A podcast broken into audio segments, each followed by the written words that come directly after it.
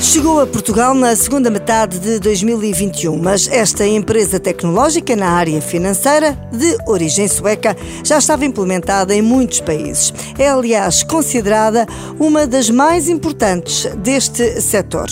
E aqui em Portugal vai crescendo e aos poucos torna-se cada vez mais visível nas lojas online.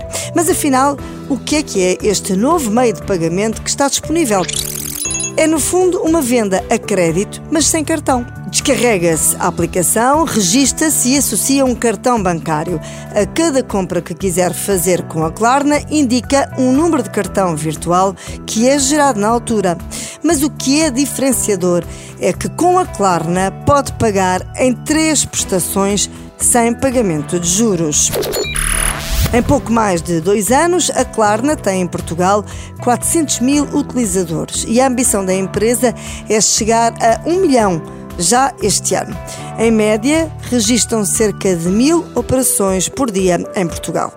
Este método de pagamento está disponível em lojas online de 2.300 marcas no território nacional.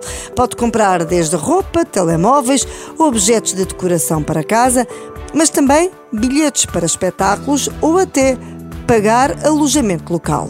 A Klarna também abriu um centro de investimento em Portugal que daria origem a cerca de 500 postos de trabalho. No entanto, houve alterações dos planos de investimento e, para já, apenas 10 pessoas trabalham em Portugal para a Klarna, embora a equipa dedicada ao mercado nacional seja mais larga com colaboradores de outros mercados.